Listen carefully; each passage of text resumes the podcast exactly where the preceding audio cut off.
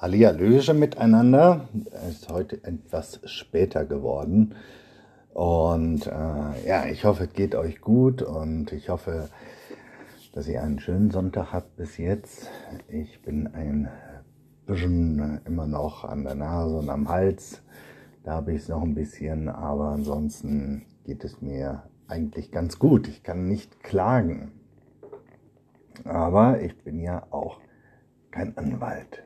Ja, Moment, kann man da noch etwas besser versuchen zu positionieren, ohne dass er mich skalpiert. So, haben wir das, ihr Lieben. Moin Uli. Äh, bisschen düster hier, Momente mal.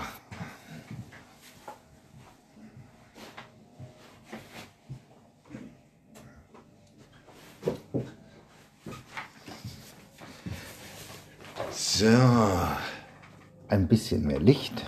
Es werde Licht. Und Löwe fallen den Schalter nicht. Ja. So.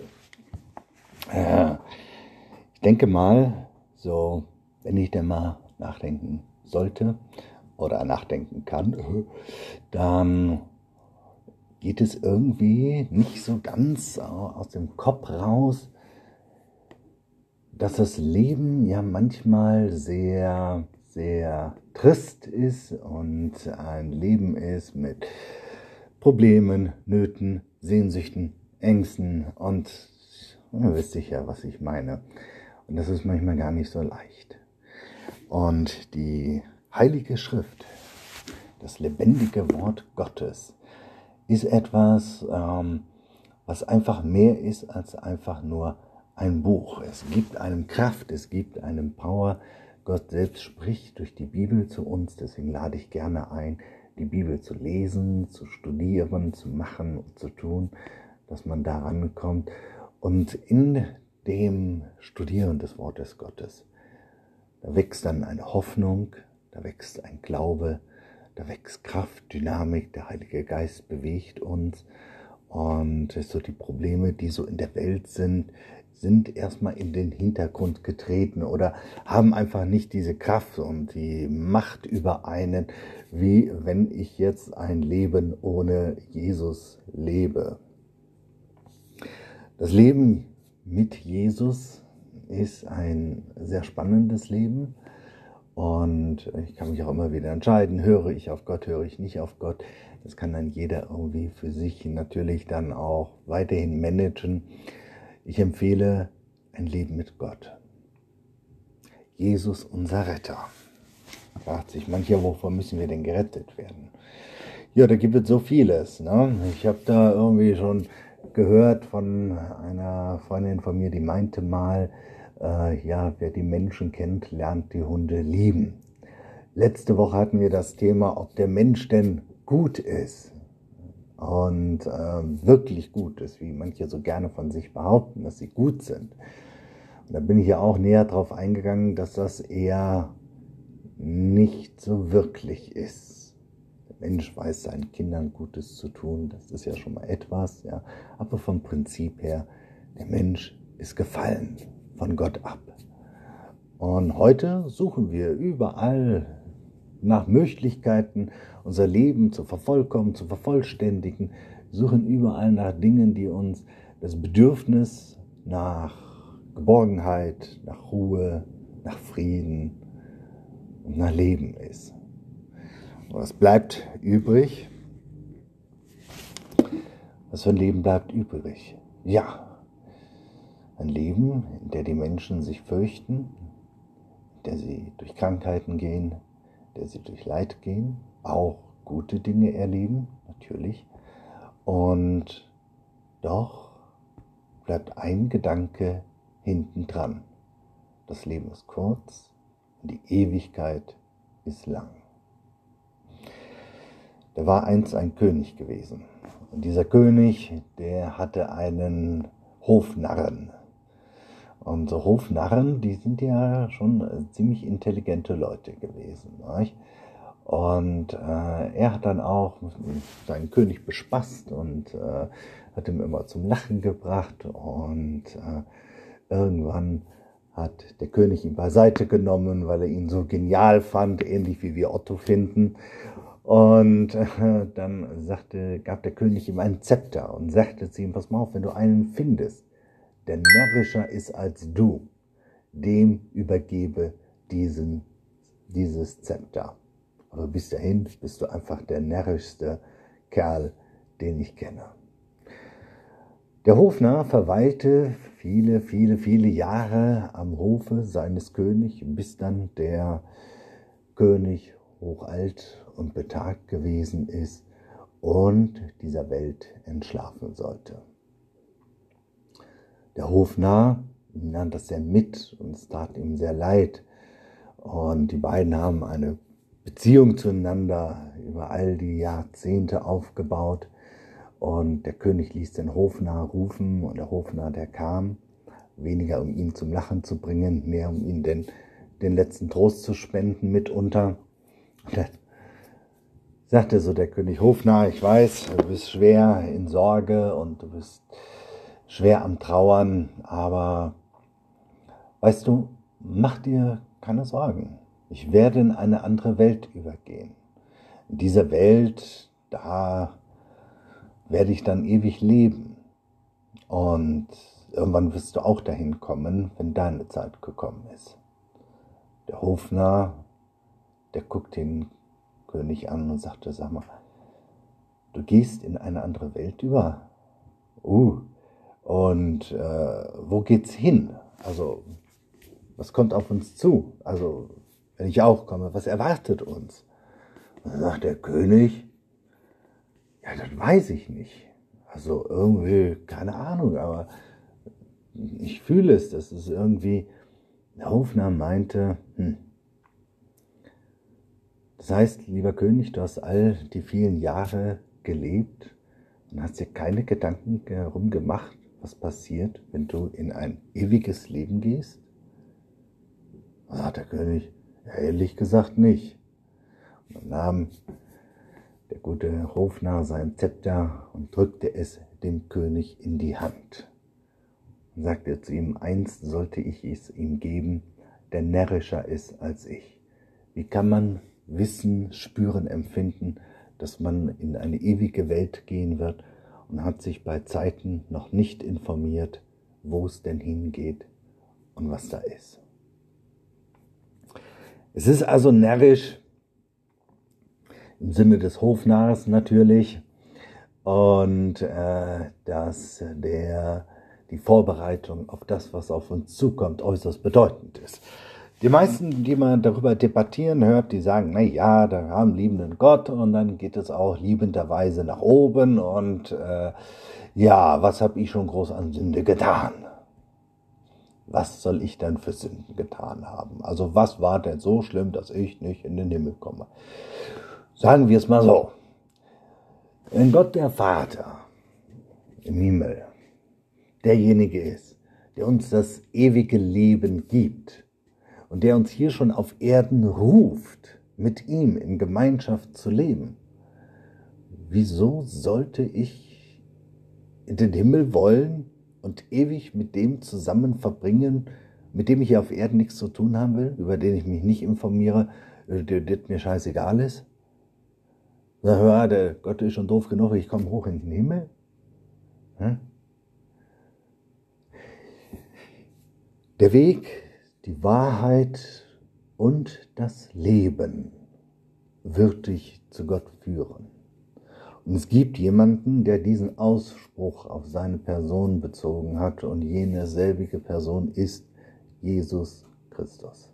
Ohne ihn gibt es keinen Weg nach oben. Weil Gott ist gerecht. Seine Gesetze sind gültig. Kausalität, Ursache und Erscheinungsform. Das kennen wir. Was wir tun, fällt auf uns zurück. Das ist eine Gesetzmäßigkeit, da wissen wir alle Bescheid. Da brauchen wir nicht gläubig zu sein oder sonst was. Auch die gesottensten Atheisten, die an nur das glauben, was sie sehen, ja, die kennen das seltsame, übernatürliche Prinzip, was du tust, wird auf dich zurückfallen. Wo auch immer solche Gesetze herkommen. Solche intelligenten, schlauen Gesetze. Also, wo kommt die denn her? Also wirklich eine Explosion mit einem Stein, intelligentes Leben, ja, anderes Thema. Aber Wir wissen drum. Und irgendwie fühlen auch die meisten, es wird weitergehen. Und was mache ich damit? Setze ich mich zurück und sage, ah, der liebe Gott, der bringt mich schon in den Himmel. Woher willst du das wissen? ja, weil Gott doch gut ist. Gott ist gut und gerecht. Und wenn dir jemand vor das Schienbein getreten hat, ja, verbal, nonverbal, wie auch immer, die wehgetan hat, dann kann es durchaus sein, dass er sich vor Gott dafür rechtfertigen wird. Und da stimmt es mir sicherlich bei, dass das nur fair und gerecht ist. Das Problem ist, dasselbe ist mit dir auch.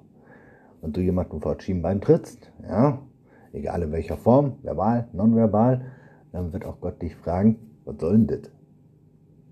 Er ist der Geber des Lebens. Er ist der Geber des Lebens. Ohne ihn kein Leben. Die ganze Welt, alles gehört ihm. Er ist der Besitzer, äh Quatsch, der Eigentümer. Der Eigentümer von allem, um es einfach mal im Mietrecht klarer zu definieren. Der Teufel, das ist der Mieter. Das habe ich schon, äh, nicht der Mieter, der, ja doch, der Mieter.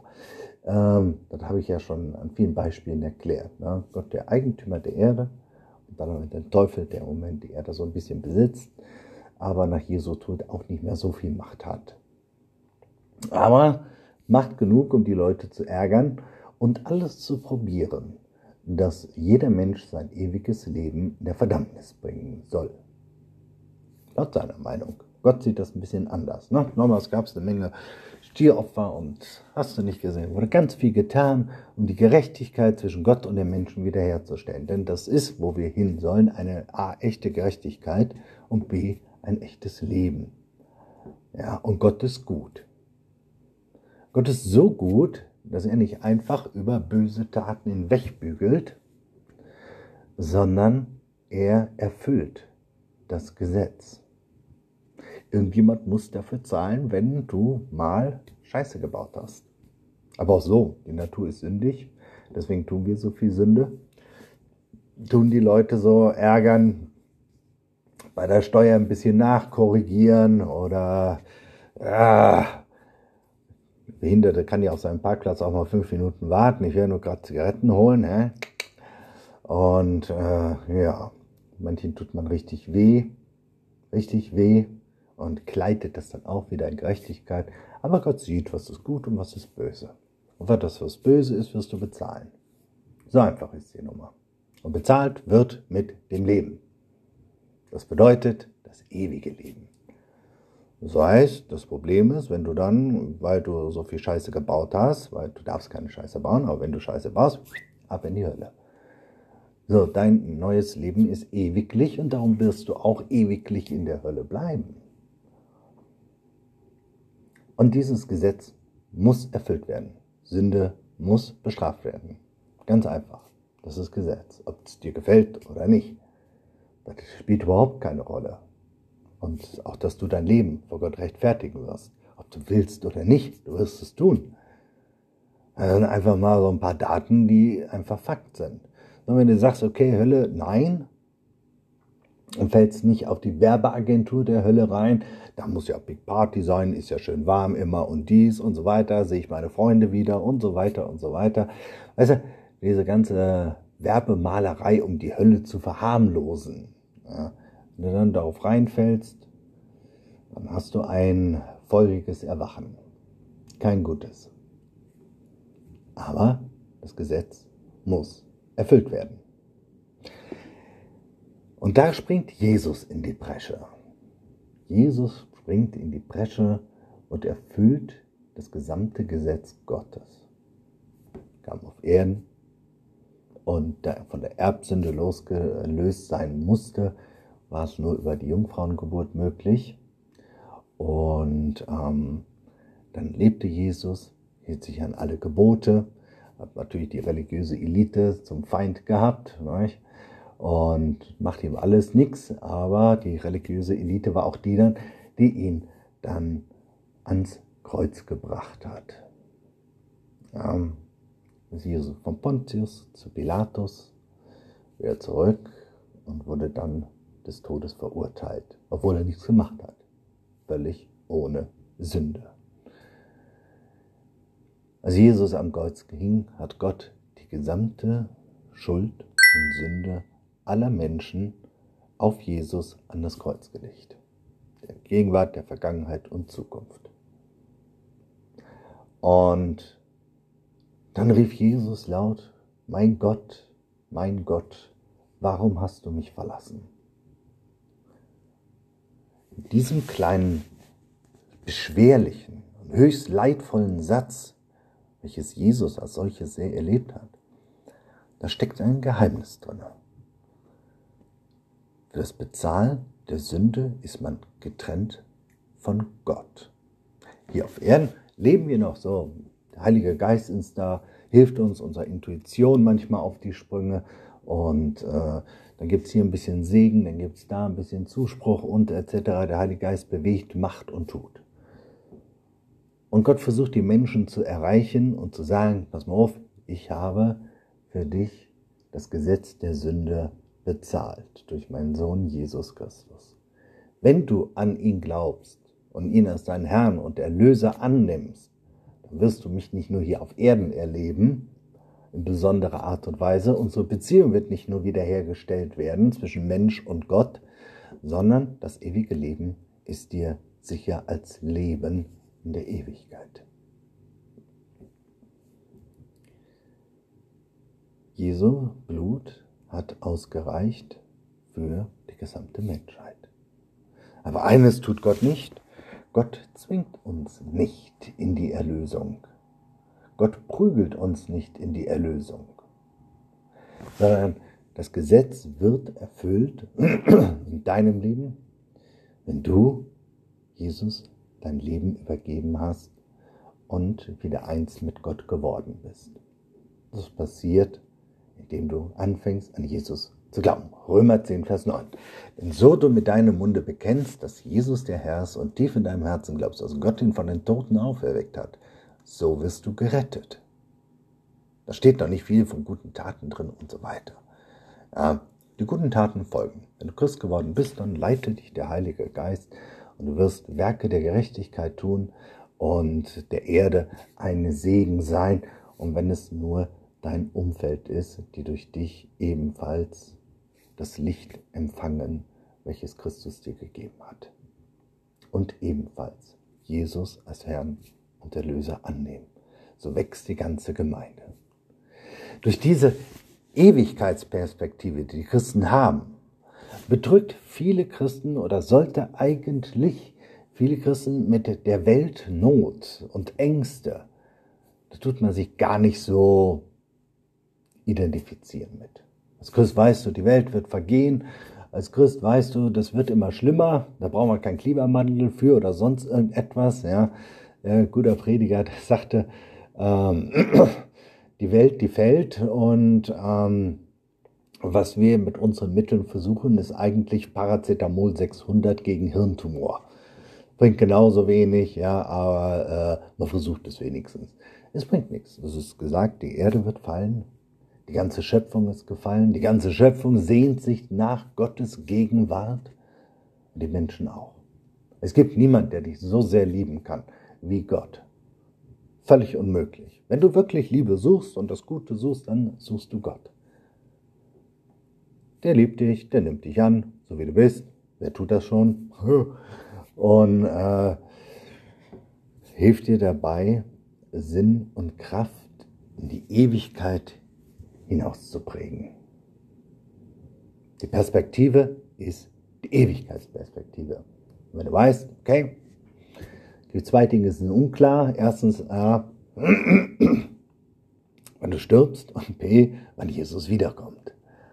Als Christ wirst du dann einfach in den Himmel mitversetzt. Natürlich so, Christen sind jetzt nicht unbedingt die besseren Menschen. Sie haben einen Unterschied. Sie haben Vergebung. Und das ist das Elementare, worauf es ankommt, dass deine Sünden dir vergeben sind. Das ist ganz elementar. Ohne Vergebung der Sünden zahlst du selber. Und zwar eine ganze Ewigkeit lang. Warum? Wie ich eben sagte, weil das Leben, das je nach folgt, ein ewiges Leben ist. Solange du hier weilst auf Erden, entscheide dich bloß für Gott, bloß für Jesus. Und gebe das Licht der Erlösung weiter. Wer weiß, wer sich dann alles noch bekehrt und sein Name ebenfalls steht im Buch des Lebens, worüber wir uns mehr freuen sollen, als wenn wir Dämonen austreiben oder sonstiges. Nettereien, nette Sachen tun.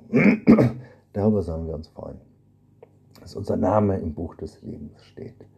Und da arbeiten wir darauf hin, dass wir der Ewigkeit Frucht bringen, dass wir Dinge tun, die ewig Bestand haben, dass wir gute Dinge, gute Werke führen. Das heißt, der Glaube ohne Werke ist tot. Damit will gesagt werden, dass wenn du glaubst, der Heilige Geist wirkt durch dich, wird Werke tun durch dich. Aber wenn der Heilige Geist nicht durch dich wirkt, dann stimmt da irgendwas nicht.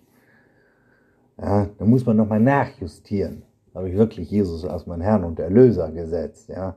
Und äh, heutzutage, wo die große Respektlosigkeit Gott gegenüber ist, ja, wo, keine Ahnung, irgendwie die Menschen vom Teufel so verführt werden, dass sie sich gegen das Gute entscheiden. Sie wissen, Gott ist gut, aber entscheiden sich nicht für Gott. Wollen aber göttlich sein. Das ist doch eine irre Verdrehung, oder nicht?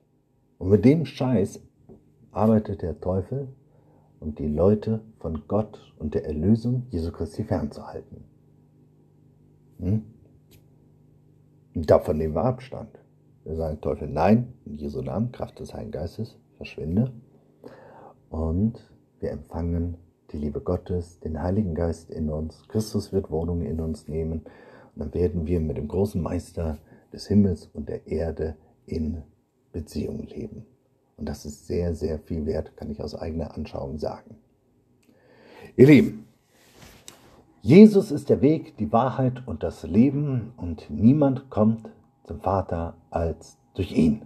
Die Bibel, das lebendige Wort, offenbart uns eine ganze Menge. Der Geist Gottes wirkt durch die Bibel. Der Geist wird aufgebaut durch das Studieren und Lesen, insbesondere Lesen der Bibel. Und den Geist Gottes darf man zulassen.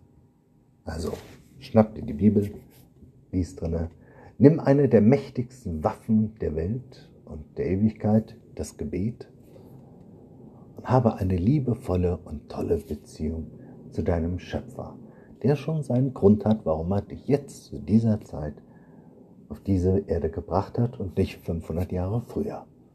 Da gibt es einen Grund für. Kannst ja mal versuchen auszufinden, was Bestimmung in deinem Leben bedeutet. Ihr Lieben, einen schönen Sonntag wünsche ich euch. Lasst es euch gut gehen.